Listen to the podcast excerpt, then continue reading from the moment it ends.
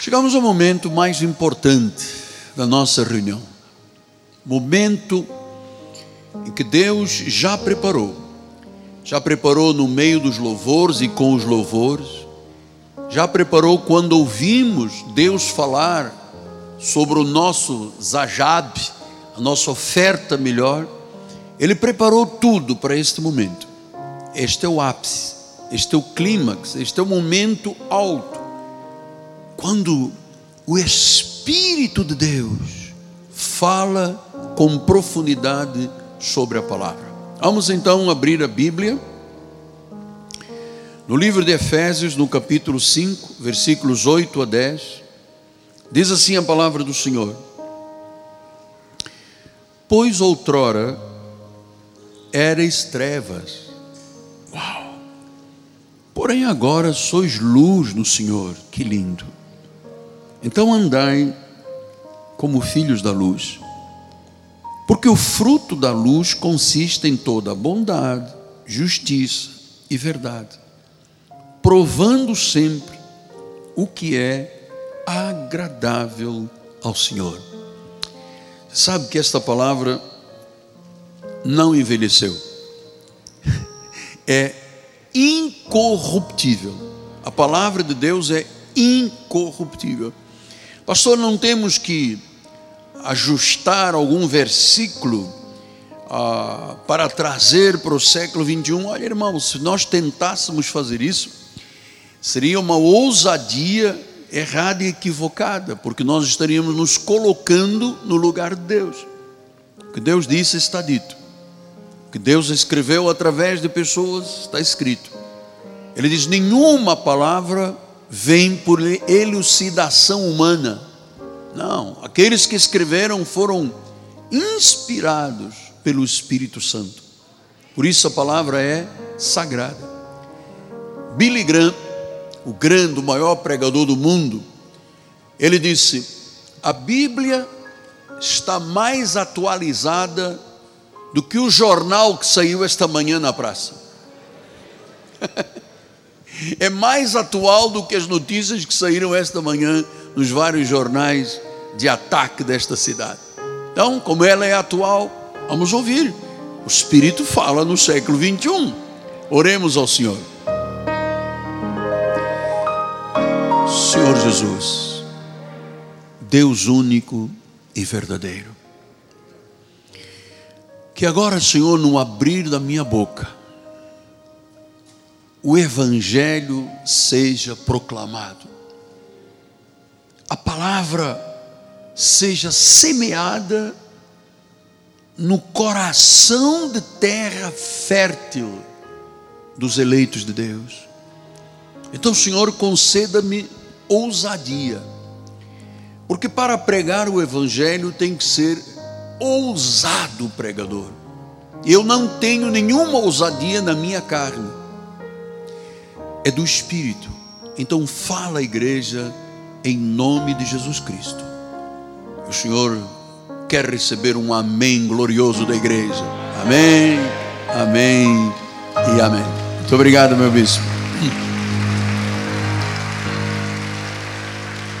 Meus amados irmãos, minha família, santos preciosos, aqueles que foram eleitos segundo a presciência de Deus, segundo a prognose, a sabedoria, a determinação de Deus.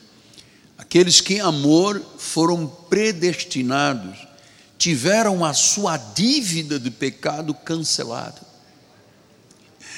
Estávamos longe, Ele nos atraiu pelo seu sangue. Meus filhinhos, eu tenho tido este coração sempre com uma palavra de louvor, o meu coração, coração de louvador, de adorador. Eu começo os meus sermões sempre com uma palavra, e hoje eu digo: Senhor, como eu te amo, Tu és a minha força, Tu és a minha rocha, Tu és a minha cidadela. Tu és, ó oh Deus, o meu libertador, o meu Deus, o meu rochedo em quem eu me refugio. Tu és o meu escudo, tu és a força da minha salvação, tu és o meu baluarte, tu és digno, só tu és Senhor, só tu és Quírios, o Senhor da nossa vida. Obrigado, Deus, porque tu nos deste corações sensíveis de adoradores. Efésios capítulo 5, versículo 8. Nós vamos hoje estudar, e eu sempre peço à igreja um coração devoto, aberto, sensível, é, disponível. É, não fique preocupado com hora, se você vai votar depois, faça isto intensamente. Mas este momento, aproveite esta intimidade com Deus. Não perca, não desperdice. Este é um momento ímpar na nossa vida singular na nossa vida. Então, Paulo diz: Pois outrora erais trevas, porém agora sois luz no Senhor. Então, se você é luz, você tem que andar como um filho de luz. Então, já há algumas semanas, os irmãos que acompanham, que são comprometidos, que têm este desejo de crescimento espiritual, de amadurecimento, têm percebido que grande parte desta epístola dos Efésios traz recomendações sobre a nossa conduta, sobre o nosso padrão de vida. E agora ele diz: olha, vocês eram, éreis trevas, agora sois luz. Então, Paulo está falando de algo muito interessante. Todos nós temos um passado, todos nós tivemos um momentum, momentum de ouvir Deus, de conversão, e todos nós temos um futuro garantido. Olha o que diz Paulo. Nós éramos trevas. Então, agora nós somos luz. Então, que diferença entre o que fomos e o que somos hoje? Esta obra não teve participação de homem. Isto foi Deus pelo Espírito que fez. Veja, ele disse: Éreis. Então, nós fomos. Pastor, então é possível um crente em Jesus Cristo ser possuído pelas trevas? Não. Fomos, éreis. E diz a Bíblia, agora. Quer dizer, pastor, então nós temos um passado, antes de conhecermos a Jesus, cada um andou por caminhos desgarradamente?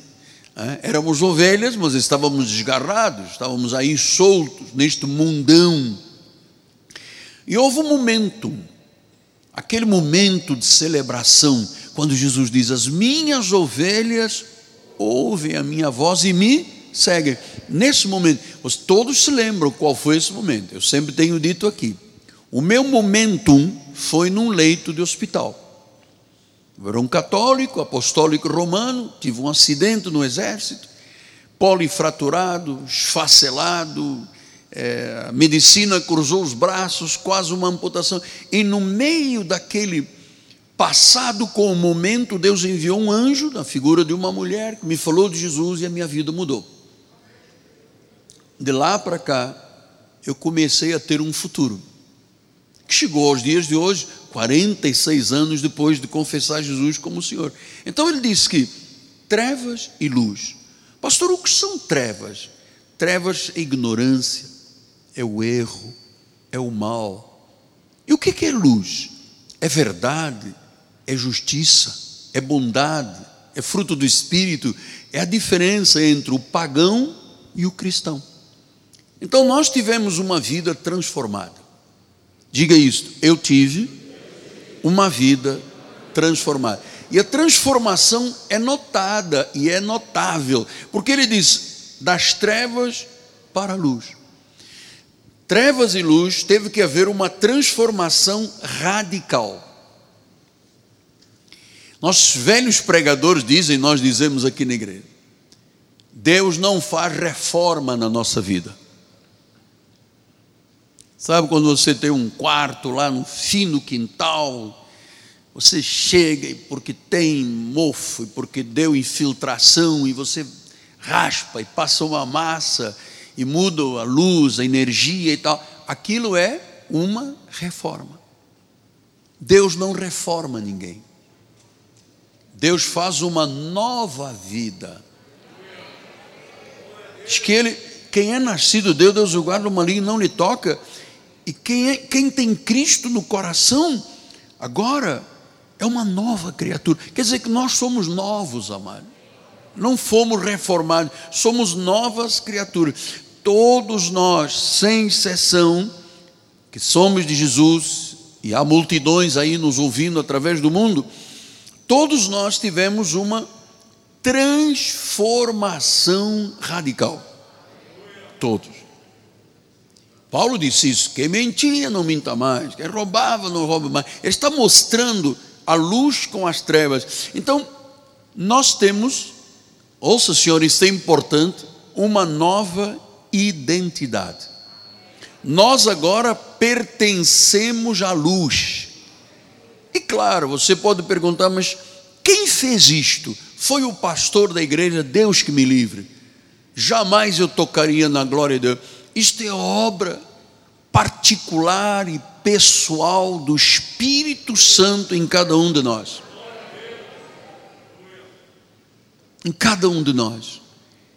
Olha, quem soube explicar isto com clareza foi Paulo quando escreveu a Tito, um dos apóstolos, um dos homens que Deus usou tremendamente.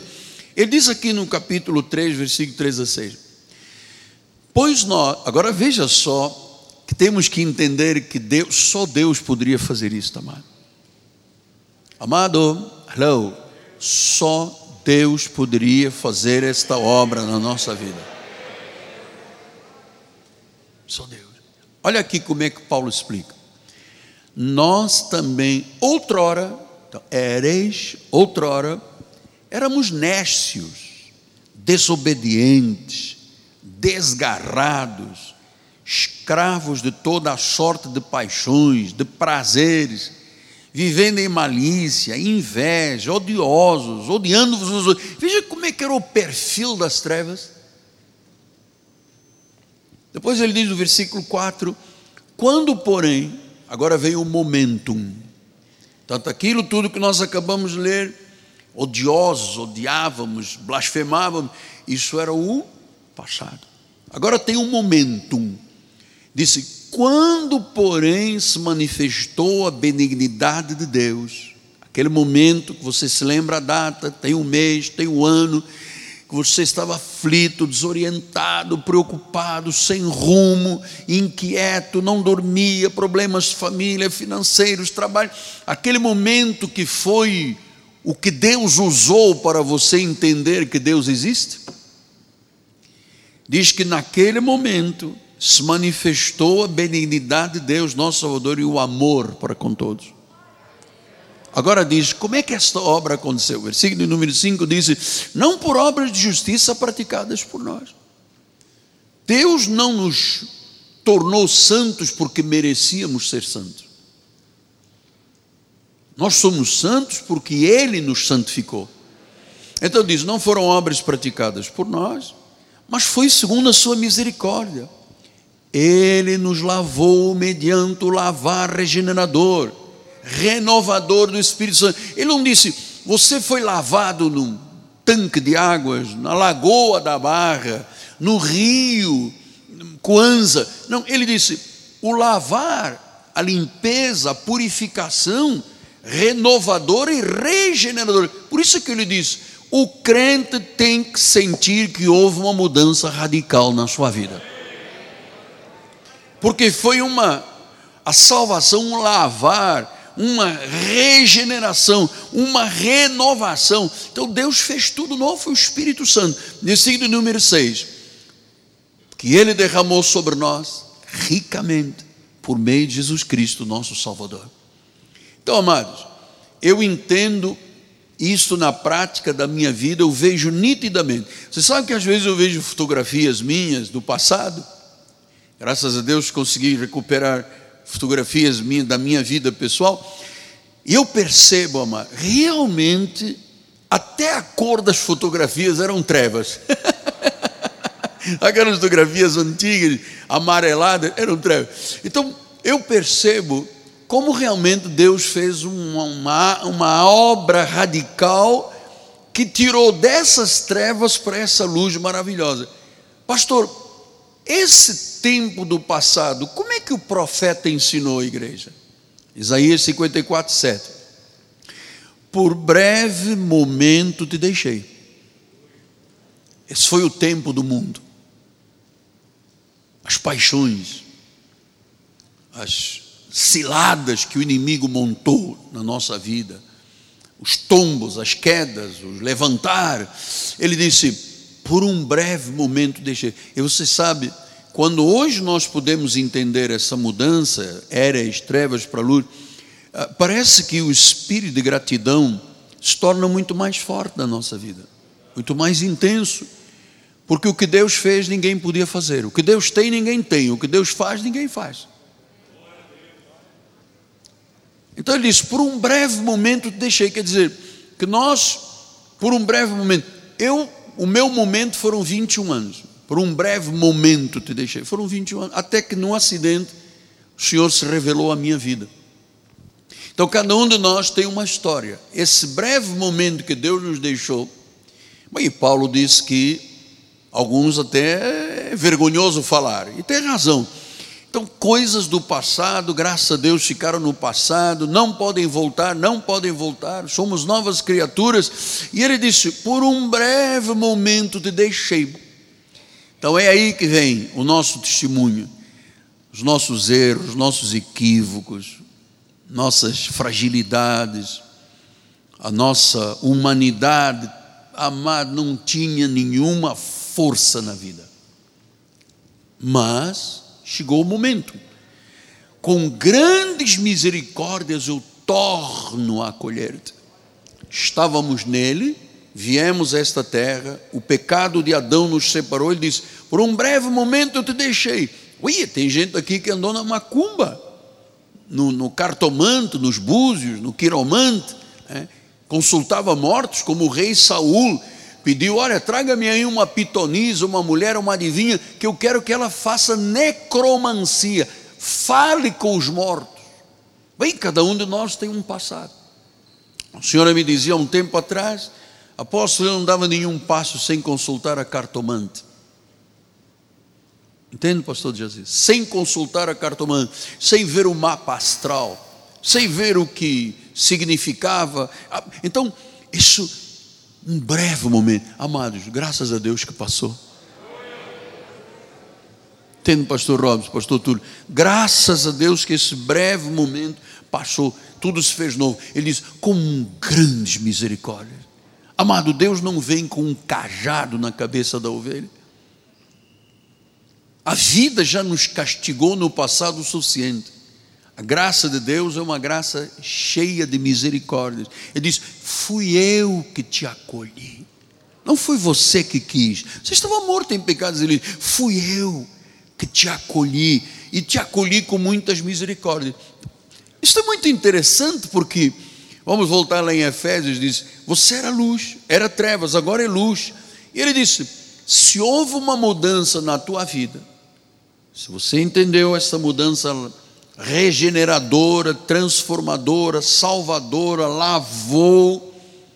Disse: agora que você está na luz, você está agora numa nova posição, uma nova identidade, você tem que andar como um filho da luz. Então, aqui começa o grande drama de muita gente, e talvez milhares de milhares estejam lá do outro lado dizendo: apóstolo, Exatamente, quando eu estava nas trevas e me converti, e depois eu dei passo atrás e deixei de estar em linha. Nós não podemos dar desculpas, não fique triste, esfarrapadas, dizendo: Ah, eu sou um filho da luz, mas eu não ando como filho da luz. Um crente que mente não é como um filho da luz. Um crente que maltrata uma esposa não é uma atitude de luz, não, é de trevas. Você sabe que há, há esposas que não têm nenhuma liberdade de se expressarem como esposas. Porque o marido é contundente, é machista, ele, ele levanta a voz, ele abre os olhos, ele intimida. E há mulheres que simplesmente vivem aí como escravas porque não têm vez, não têm voz. Então, cada pessoa uma individualidade. É verdade que a Bíblia diz: mulher, sede submissas, marido, amai as vossas mulheres. Mas a Bíblia também diz: sede submissos uns aos outros.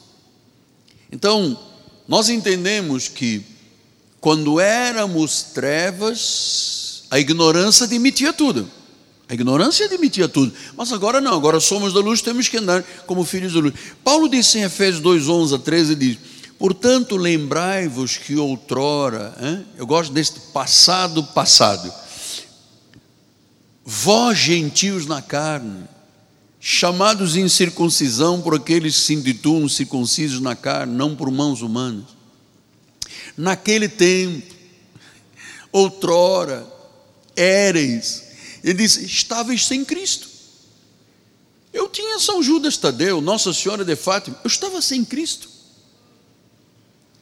Ele diz: estávamos sem Cristo, estávamos separados da comunidade de Israel, éramos estranhos às alianças da promessa, não tínhamos esperança, não tínhamos Deus no mundo. Veja, veja que vida, que vidinha nós vivíamos, amado. Que Jesus maravilhoso é este Deus vivo que nós servimos. Éramos tudo isso, amado. Agora diz o versículo de número 13: Mas agora, agora que já acabaram as trevas, agora que somos filhos da luz, em, mas agora em Cristo, vós que antes éreis, outrora, estáveis longe, Como eu estava longe, longe da verdade, longe do Deus vivo. Eu me ajoelhava perante estátuas, perante imagens, eu comungava santa comunhão, é, que era só pão, não tinha vinho, eu, eu me confessava de forma auricular, abençoai-me, Padre, porque eu pequei. Isso tudo cheio de cerimônias e formalismos, e eu continuava sendo morto em pecado. estávamos longe. Lembra quando você ia àquele lugar que batia lá com a cabeça lá no gongá? Você estava longe. Lembra quando você guardava, e eu guardava, uma mesinha que era nosso talismã de sorte? Estávamos longe. Disse, mas você foi aproximado. Por um breve momento eu deixei, mas logo eu te acolhi. Foste aproximado pelo sangue de Jesus Cristo. Nós estamos aprendendo coisas inefáveis. Nós temos um passado, nós temos um presente, nós temos uma conversão, nós saímos do paganismo para a redenção, das trevas para a luz. Aliás, João já disse isso no capítulo 12. Veja só. Respondeu-lhe Jesus: Ainda por um pouco a luz está convosco. Andai enquanto tendes a luz, para que as trevas não vos apanhem. E quem anda nas trevas não sabe por onde vai. Quem anda na cartomante, quiromante, búzios, mapa astral, tarô, não sabe por onde vai. E diz depois no versículo 36: Enquanto tendes a luz, crede na luz, para que vos torneis filhos da luz. Então disse: Andai como filhos da luz, temos que nos tornar filhos da luz. Então, este entendimento, Jesus deixou expresso em Mateus 5, 14 a 16: diz: Vós sois a luz do mundo. Não se pode esconder a cidade edificada sobre o monte. Versículo 14 diz: Nem se acenda uma candeia para colocá-lo debaixo do alqueire, mas no velador, e alumia todos que se encontram na casa versículo 16: Assim brilhe também a vossa luz, como filhos da luz, como tornados luz. Então a nossa luz tem que brilhar diante dos homens. Por isso nós não podemos ser das trevas, nós somos da luz. E esta luz não é para ficar dentro de casa, é para brilhar diante dos homens, para que vejam as vossas boas obras e glorifiquem o vosso Pai que está nos céus. Então, meus amados, trevas, pecado, depravação, erro, luz, bondade, pureza, retidão, santidade, são reinos opostos. É a verdade e a mentira. Então Paulo diz: anda como filho da luz. Ou seja, andar significa ter o quê? Um padrão de vida. Eu tenho que andar como um filho de luz. Então, o meu caráter, a minha consciência, a minha conduta tem que refletir, tem que refletir a luz de Deus. Veja como é importante isto. Você é luz.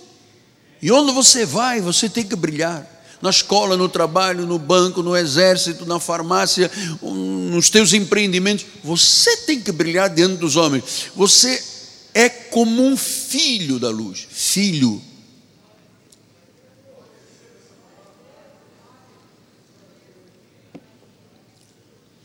Então, essa palavra filho do grego é tecna. Tecna, filho, quer dizer que nós temos a própria natureza do Pai. Então nós temos a própria natureza de Deus. Deus é luz, nós temos a natureza dele. Diz em 1 Tessalonicenses 5 e 8, ele diz: Porquanto vós todos sois filhos da luz e filhos do dia. Nós não somos da noite, nós não somos das trevas. E diz o versículo número 8: Nós, porém, que somos do dia, sejamos sóbrios, revestindo-nos da coraça da fé, do amor, tomando o capacete, a esperança da salvação. Então ele diz: somos filhos da luz, não somos das trevas, somos do dia, não somos da noite. Somos do dia.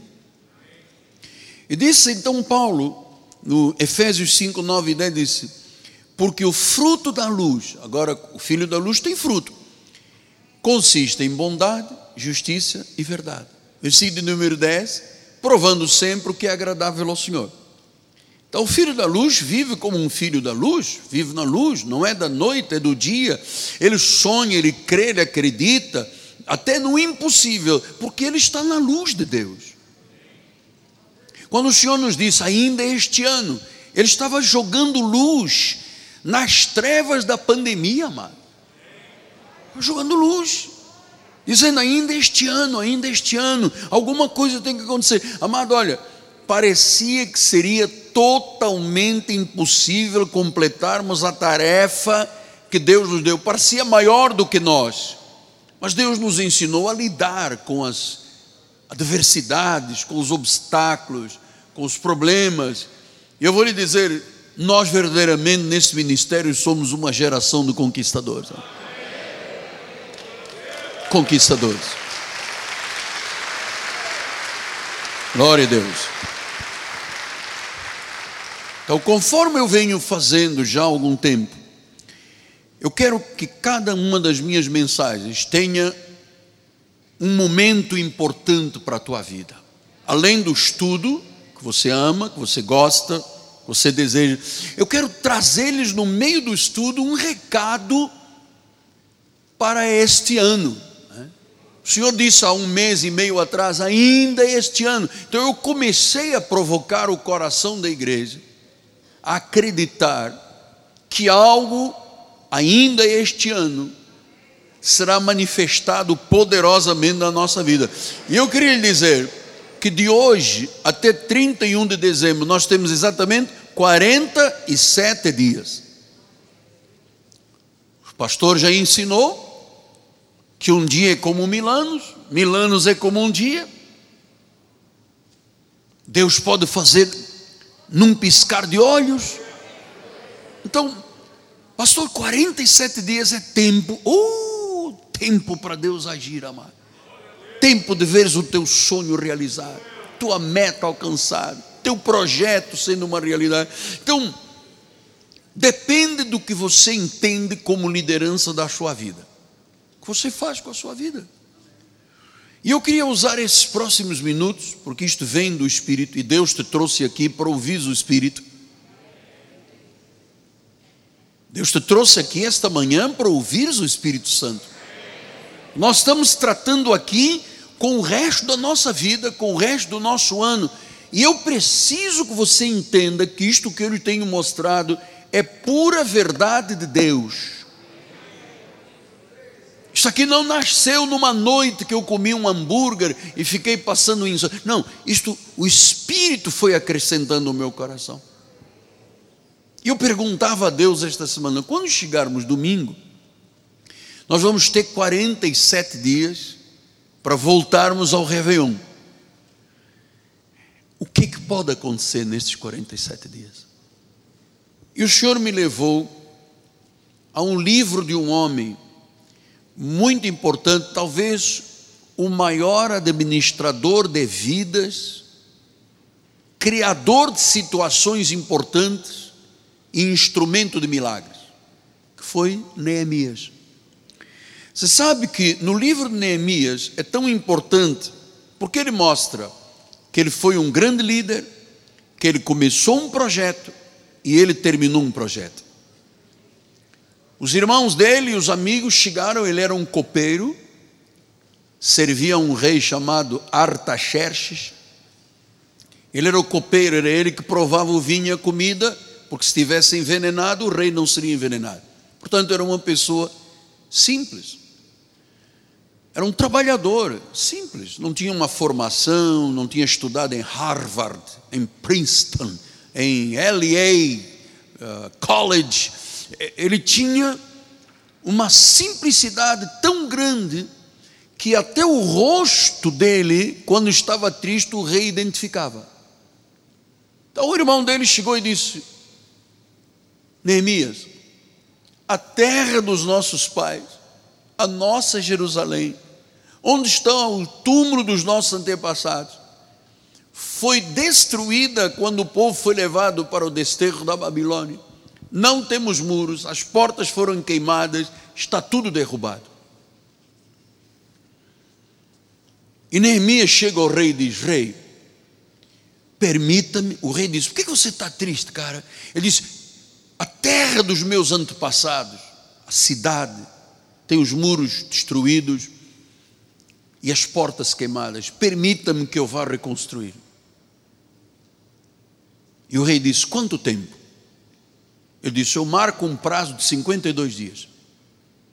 Então, nós começamos a ver aqui o que o Espírito nos está ensinando sobre este final de ano, porque aparentemente, aparentemente, aos nossos olhos físicos, muros e portas foram derrubados e portas queimadas.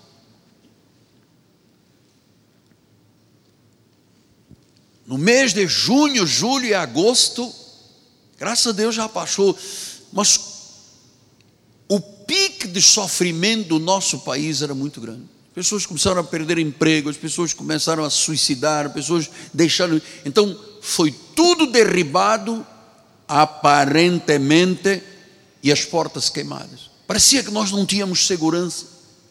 Não era verdade? Então, apareceu Neemias e disse: Eu vou reedificar.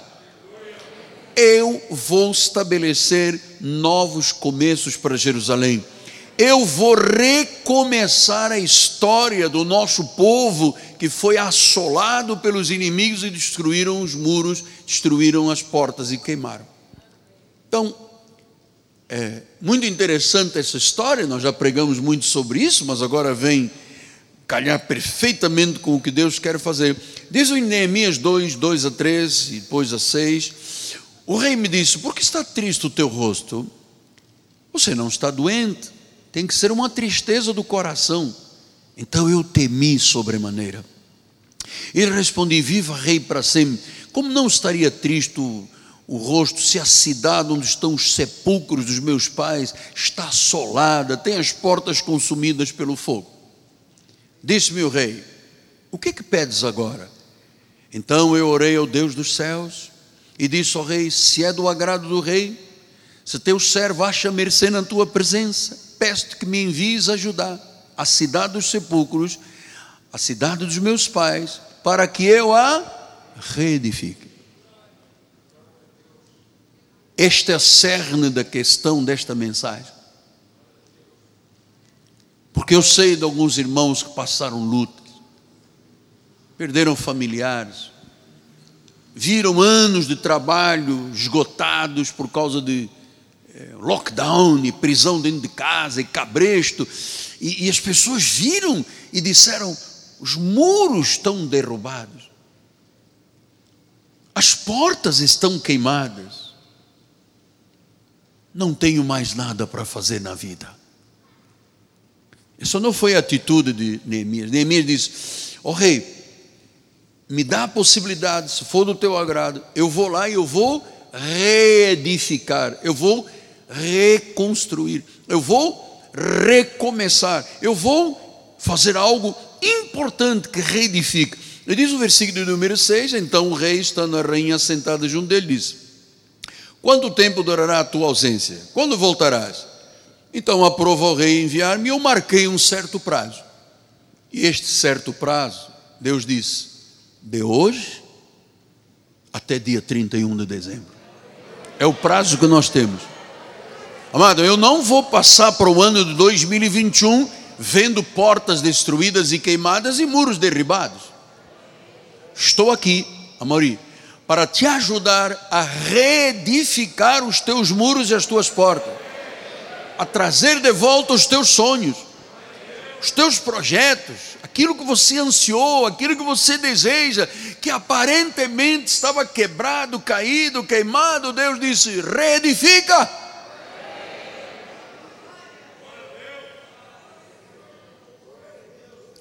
Então, Neemias 6, 15 e 16 diz: Acabou-se o muro aos 25 dias do mês de Elul, em 52 dias. Versículo 16: Sucedeu que eu vi nos nossos inimigos temeram os gentios, nossos circunvizinhos decaíram muito no seu próprio conceito, porque reconheceram que por intervenção do nosso Deus nós fizemos esta obra. Ouça, do ano 520 antes de Cristo, ao ano 400 passaram 80 anos. Durante 80 anos, ninguém fez nada por Jerusalém. Eles iam e diziam: Oh, a terra dos nossos sepulcros. Os muros caem. Muros significa segurança, paz da cidade, né? proteção. As portas estão queimadas e lamentavam, e lamentavam, e choravam, e se derramavam, e, e, diziam: Pois é, está aí uma situação, está aí uma pandemia, então vamos nos entregar, vamos chorar, vamos bater com a cabeça no chão e vamos morrer. Neemias disse: Não, o que vocês não fizeram em 80 anos, eu fiz em 52 dias. Portanto, se fatos não ocorreram fortes e predominantes na tua vida durante estes meses todos, você vai reedificar a tua vida. Você vai acreditar. Você vai ver a intervenção de Deus na tua vida, na tua obra. Você sabe que quando Neemias começou a reconstruir, apareceram os inimigos. Apareceram vozes, Tobias e Sambalá, dizem 6,3, diz assim: enviei-lhes mensageiros dizer, Tobias e Sambalá queriam matar Neemias. Então ele enviou mensageiro e disse: Estou fazendo uma grande obra, não poderei descer, porque cessaria a obra quando eu a deixasse e fosse ter convosco. Então, quando o inimigo veio com a sua fúria, Neemias estava focado. Cinco vezes o inimigo tentou amedrontá-lo, cinco vezes, e ele respondia: Estou fazendo uma grande obra. Amada, a maior obra que você pode fazer é a tua própria vida. Hein? Fazer ser bem-sucedida, ser cabeça, né? você, você se, se envolver, você se jogar em cima da palavra como nunca. Porque você vai ter muitos Tobias e Sambalás dizendo: está frito, não vai conseguir, não vai arranjar emprego, tua família nunca mais será a mesma. Oh, estamos vivendo dias que não serão os mesmos. Claro, nenhum dia é igual ao outro, cada dia é dia. Então o mundo, a imprensa, bombardeou, jogou, sabe, amedrontou, esfacelou a sociedade, ninguém reagiu. Estamos aqui para reagir. Estamos aqui para reagir. Veja, ele fez em 52 dias o que não fizeram, o povo e os reis não fizeram em 80 anos. Mas por que, apóstolo? Porque Deus estava agindo. Ele decidiu, ele determinou, ele disse: Eu vou reconstruir os muros. Amado, quando você decide por uma inspiração de Deus, quando você diz, eu vou reconstruir a minha empresa, eu vou reconstruir a família, eu vou reconstruir meus sonhos, amado, Deus age.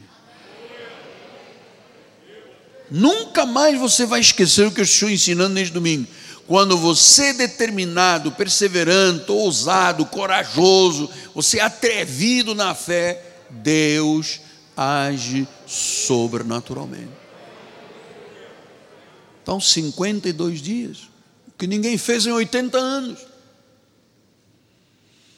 Neemias foi determinado, Neemias tinha uma motivação. Lembra-se, ele era um homem simples, era um copeiro, provava vinho e comia, mais nada.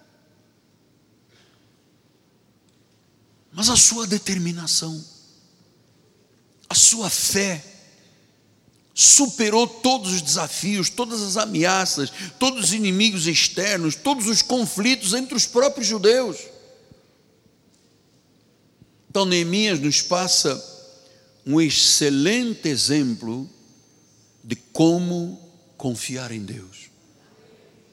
Amados, Deus deu a este ministério uma grande responsabilidade. Deus nos mandou, bispo, fazer uma grande obra o inimigo está furioso, está chiando, está arranjando os dentes, porque quando se prega a graça, se desestabiliza o inferno, mano. as trevas ficam desestabilizadas.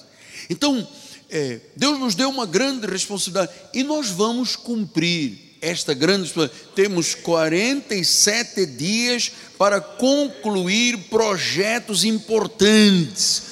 Nós somos uma geração de conquistadores. Então, Neemias estava obstinado estava comprometido. Ele tinha uma grande causa. Ele disse: Eu estou fazendo uma grande obra. Você tem grandes causas na sua vida. Você é um profissional liberal, um executivo, um empresário, um comerciante, uma dona de casa, um militar, um aposentado. Você tem uma grande causa. E sabe onde está a maior causa? É a do reino, é o que Deus te fala nesse ministério. Então nós não nos vamos distrair, não vamos nos envolver com trivialidades, ah, porque entendemos nesse ministério que sempre que se tenta algo grande, problemas aparecem. É a fúria do diabo. É a fúria do diabo. Você pensa que ele dá em troco de banana com alguma coisa da obra de Deus? Não dá, amado. Não há troco de banana com nada, não há facilidade, não há moderação. Inferno é inferno, diabo é diabo, fúria é fúria, o objetivo dele é matar, roubar e destruir. Nós é que temos que reagir. Veja o que diz Neemias 6, 2 e 14. Sambalat e Gesem mandaram dizer-me: Vem, encontremos nas aldeias no vale de Ono, porém tentavam fazer-me mal. Deus disse: Neemias, não vai, que essa gente não presta, não vale nada, não tem Jesus no coração, não teme a Deus, eles querem o teu mal. Eles querem te ver rebentado, quebrado, humilhado, apocado, destruído, é isso. E diz o versículo número 8, 14, ah, perdão. Lembra-te, meu Deus, de Tobias e de Sambalat no tocante às suas obras, e também da profetisa Noádia, e dos mais profetas que procuraram atemorizar-me. Então veja, 80 anos ninguém parado, ninguém faz nada, só lamentando e chorando. Se levanta Neemias e diz: Eu vou reedificar. O inimigo se levantou furioso, porque ele queria ver a humilhação da cidade de Jerusalém a terra da profecia, o lar dos judeus, hebreus, nossos irmãos. Então, é, o inimigo começou assintosamente: vou te fazer mal, você não vai fazer a obra, não vais conseguir reedificar. Tudo isto eu já ouvi de muito lugar. E agora a igreja vai terminar, vamos parar, não vai fazer programa.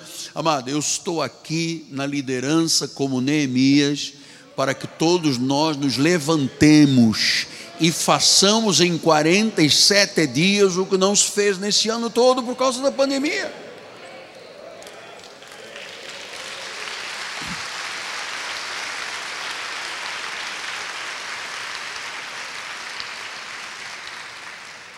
Então disse, até as profetisas e os profetas queriam me atemorizar. Eu tive essa experiência aqui na construção do templo. Aqui, não vamos, tem nada, porque isso já passou. Mas tem um grupo religioso aqui próximo, que o líder mandou aqui um assessor dele, um presbítero, profetizar. Eu já contei isso aqui. Ele veio, era vendedor de sorvetes, picolé. Ele chegou, ah, somos irmãos, pô, pastor, compra aí picolé e tal. Tínhamos aqui muita gente trabalhando, 65 homens. Disse, quantos tem aí? Ah, tem 70. Bom, deixa aqui tudo, que eu vou dar aos meus trabalhadores aqui. Ele recebeu o dinheiro, se levantou e disse: Não ficará pedra sobre pedra, isto vai cair tudo. Aí eu, meu amado, pulei aqueles degraus ali na frente agarra, agarra, me segura, agarra, agarra. E o homem corria na minha frente, ou atrás dele, virou à direita, eu virei à direita, desceu a esquina e desapareceu na Pinto Teles. Eram os profetas tentando me atemorizar. Sambalá, Tobias, agora estão dizendo: ah, o diabo está no pix do banco. Quando você paga a conta no Pix, é Pix que se chama? É o demônio, é, é a, a estrela decaída, é o capeta, é o pombagira, é o... Você vê como é que os profetas atemorizam as pessoas, quando não são profetas que falam por Deus? Aqui, os próprios profetas, uma profetisa, Dona Noádia, ou Noadia. Dona Noadia disse: Você não vai terminar essa obra. Quem é você? Você acha que você é melhor que os outros? 80 anos ninguém fez. Você é um copeiro, você não vale nada. Você é um homem simples, não estudou, não tem capacidade, não tem luz que nós temos. E Neemias disse: Olha, quer saber de uma coisa? Eu estou fazendo uma grande obra.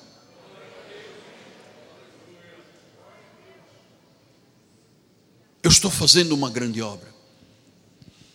Então Neemias foi perspicaz. Ele era um homem de oração contínua.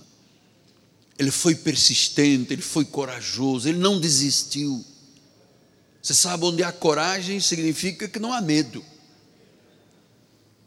E ele se apresentou. Diz em Neemias 6:11, ele disse: "Porém eu disse: Homem como eu fugiria?"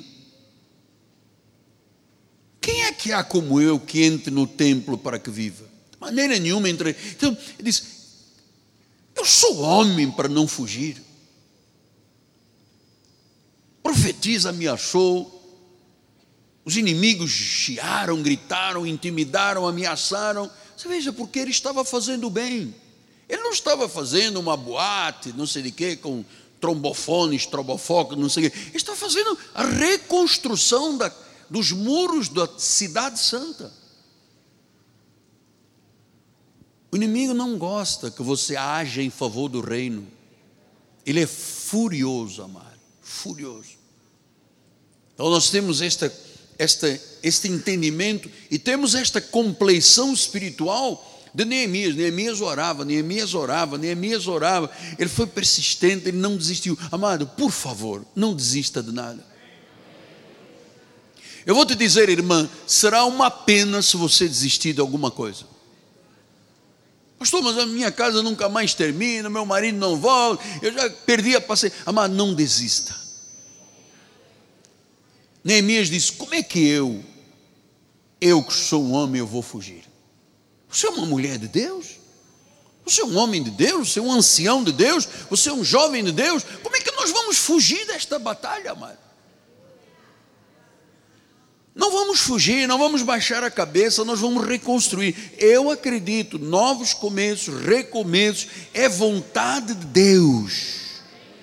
Provérbios 13, 12 diz o Senhor: a esperança que se adia faz a doer o coração. Eu sei que há pessoas aqui com dor no coração, não é no músculo cardíaco, é lá dentro, porque estão adiando Pastor, era março, depois foi abril, depois foi maio, depois foi junho, julho, agosto, setembro, estamos em novembro, já estão com notícias que não existem, mas já estão dizendo que vai existir. Amado, ouça, o desejo cumprido é a árvore da vida. Então, 40% dos jovens no Brasil abandonaram as suas faculdades. Jogaram fora os seus planos os seus sonhos, e vão viver frustrados o resto da vida. Quantos abandonaram não só a universidade, uma pós-graduação, um mestrado, um doutorado, um curso de línguas, um curso de informática, um curso de inglês? Quantas pessoas tinham sonhos? E há pessoas nesta terra, neste país, que não sonham mais nada não sonham em reconstruir uma vida. Muitas pessoas já desistiram, acham que não dá mais. Que pena. Olha, honestamente, que pena se você desistir. Que pena se você desistir de alguma coisa porque você está dando ouvidos a Tobias a Sembalata. Aquela profetisa no Aldia, aquela, aqueles profetas catastróficos, apocalípticos, que só vem o mal, a guerra, a doença, a morte. Amado, ouça, que pena se você desistir. Meu amado, você que está aqui pela primeira vez, não desista de nada. Deus te trouxe aqui esta manhã para você recomeçar, para você reconstruir. Olha, amado, Deus um dia disse a um idoso: Noé, você vai fazer uma arca do tamanho do Maracanã. Não havia chuva, não havia mar, Noé nem sabia o que era dilúvio, não tinha entendimento. Mas ele, durante 120 anos, ele não desistiu. Davi, quando estava lá, Golias berrando, gritando: ah, tem um homem aí para lutar comigo. Davi não desistiu, disse: Sou eu que vou, eu vou assim como Noé terminou a arca, eu vou te enfrentar, ó oh, gigante Golias, vou te matar, vou te cortar a cabeça. Davi não desistiu. Amados, Jesus não desistiu de nós. Ele morreu por nós. Neemias não desistiu mesmo cinco vezes. Tobias e Sambalá dizendo: Para, cinco vezes. Qual é a resposta dele? Estou fazendo uma grande obra. Estou fazendo uma grande obra. Neemias 6,16. Sucedeu que ouvindo todos os nossos inimigos. Amado, todos nós temos muitos inimigos, furiosos. Vou fazer uma empresa, um empreendimento, vou construir a minha casa, vou fazer alguma coisa, trocar o carro, reconstruir que o inimigo se levanta. Ele nunca é moderado. Ele tenta ir, não é nas carótidas, porque tem ramificações, corta um, ainda sobra outra, pessoa vive. É na jugular, na veia calibrosa. Ele vai na jugular, para ver se você não vem mais à igreja, se você desanima, se você começa a ouvir outras vozes. Então ele disse: ouvindo todos os nossos inimigos, temeram todos os gentios, nossos circunvizinhos, e decaíram muito o seu próprio conceito, porque reconheceram. Amado, vamos ler juntos? Força? Vamos lá. Porque reconheceram que por intervenção do nosso Deus é que fizemos esta obra.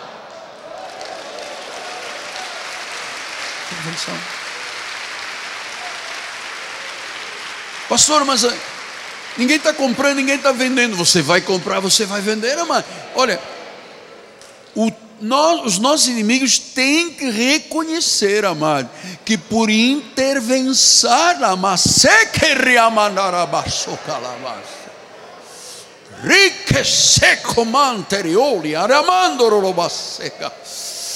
ele disse por intervenção do nosso Deus. Eu creio, Pai, eu creio, eu creio, eu creio. Por intervenção de Deus, nós vamos fazer essa obra chegar a dia 31 de dezembro, de dezembro e dizer: Feliz 2021.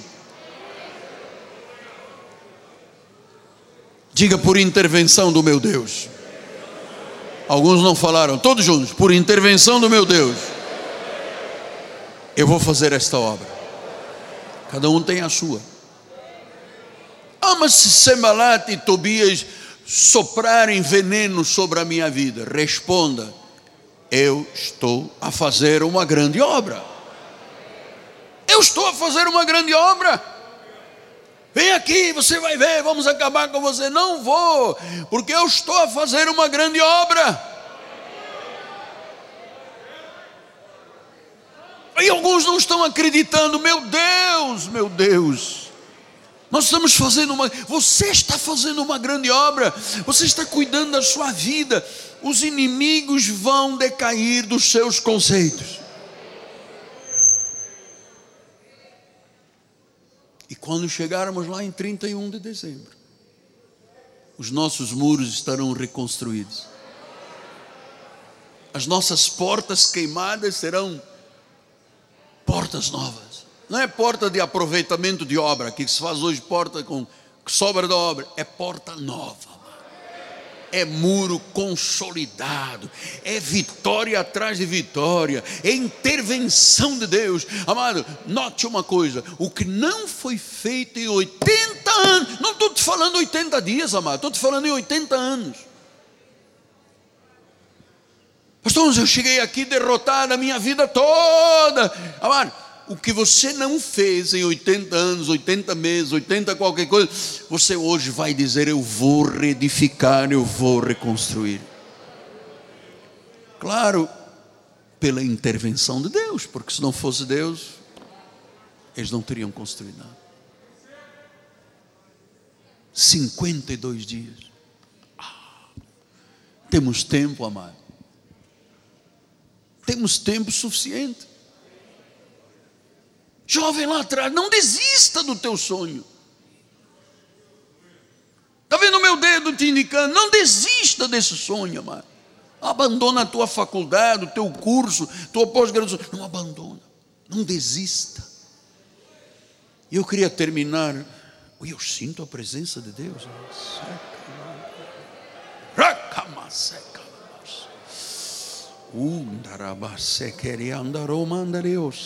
Eu vejo, eu vejo com os meus olhos da fé trabalhadores levantando este muro. De um lado está o material de trabalho, do outro lado está a espada. está o poder da palavra. Vamos lá, muro, você vai ser reedificado. Portas queimadas, você vai ter portas novas. Vamos lá, vamos, igreja, vamos, igreja. Avancemos somos uma geração de conquistadores, amado. E eu queria terminar com o Salmo 37, 4. Um salmo simples, uma palavra simples, mas que pode ser um bálsamo no teu coração também. Agrada-te do Senhor. Ele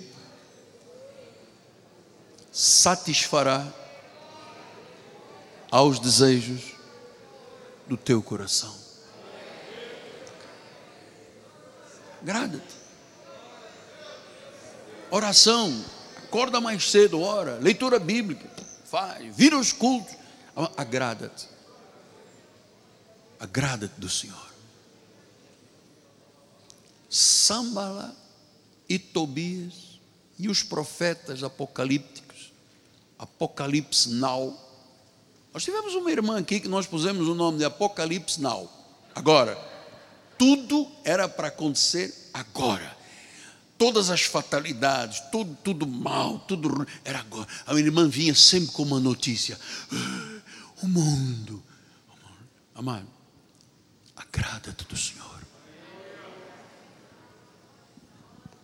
Agrada-te do Senhor.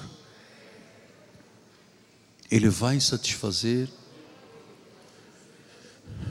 aos desejos do teu coração.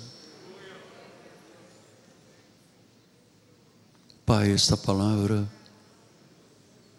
não voltará vazia. Os desígnios se cumprirão. Os desígnios cumprirão. A reconstrução dos muros, Pai, das portas, dos sonhos, dos projetos. Com a tua mão direita, trabalha a esquerda empunha a tua arma. Chama-se a Bíblia, Pai. Chama-se a Bíblia. Esta é a arma. Esta é a arma. Senhor Jesus. Senhor Jesus Cristo. Que neste momento a unção da palavra, o poder dos poderes, Pai, se manifeste na tua vida, no teu lar, na tua família, nos teus projetos, nos teus muros, nas tuas portas, em nome de Jesus Cristo. Em nome de Jesus Cristo. Os americanos dizem: don't give up, não desista. Não se pode desistir, nada. Porque a intervenção de Deus muda em 52 dias. Que não fizeram 80 anos, Heitor. Não fizeram. Alguém fez. É você. É você.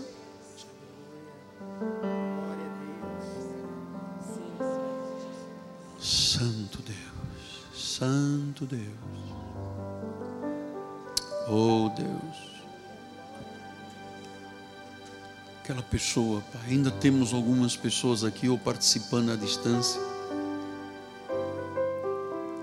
Como em Portugal, Deus, onde a pandemia se tornou mais forte. Na França, na Itália, na Alemanha.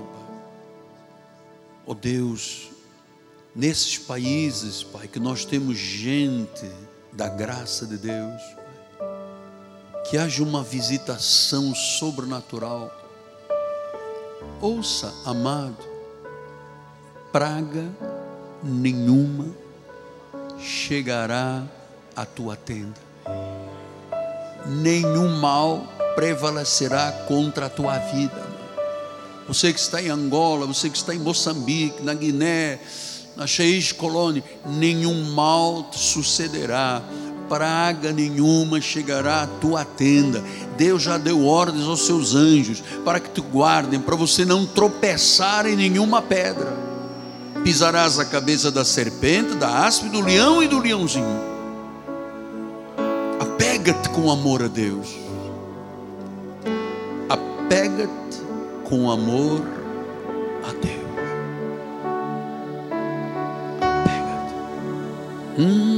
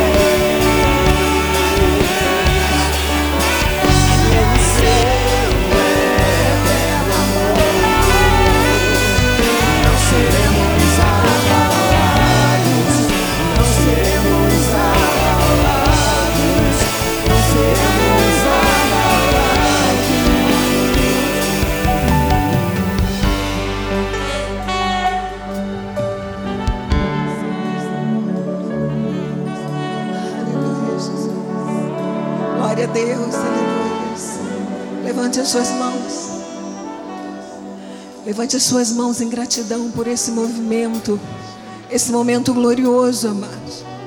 Esse movimento que Deus começou a agir. Temos 47 dias para ver Deus reconstruir, para ver Deus fazer grandes conquistadores. Nós cremos, Senhor.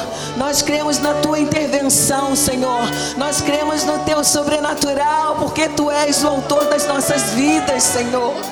E por isso nessa hora, Senhor, todo inimigo já caiu por terra, Senhor.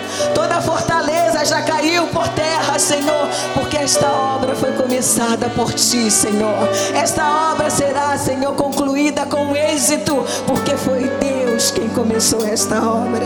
Aleluia, Senhor. Põe os teus anjos à nossa volta, Pai. Guardando os nossos lares, Senhor. Guardando por onde passarmos, Senhor. Vai à nossa frente, Senhor. Nos protegendo, Senhor. Livrando-nos de todos os males, Pai. E nós aproveitamos para orar, Senhor, por esse novo estágio político no Rio de Janeiro. Senhor, em nome de Jesus, vai pondo teus anjos, Senhor, vai abrindo caminho para que os teus servos, Senhor, façam com que esse povo seja um povo feliz e abençoado, Senhor.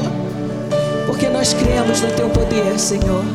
Saia daqui feliz, porque nada nem ninguém pode abalar a tua vida, porque tu és de Jesus. Graça e paz. Uma semana abençoada. Semana vitoriosa.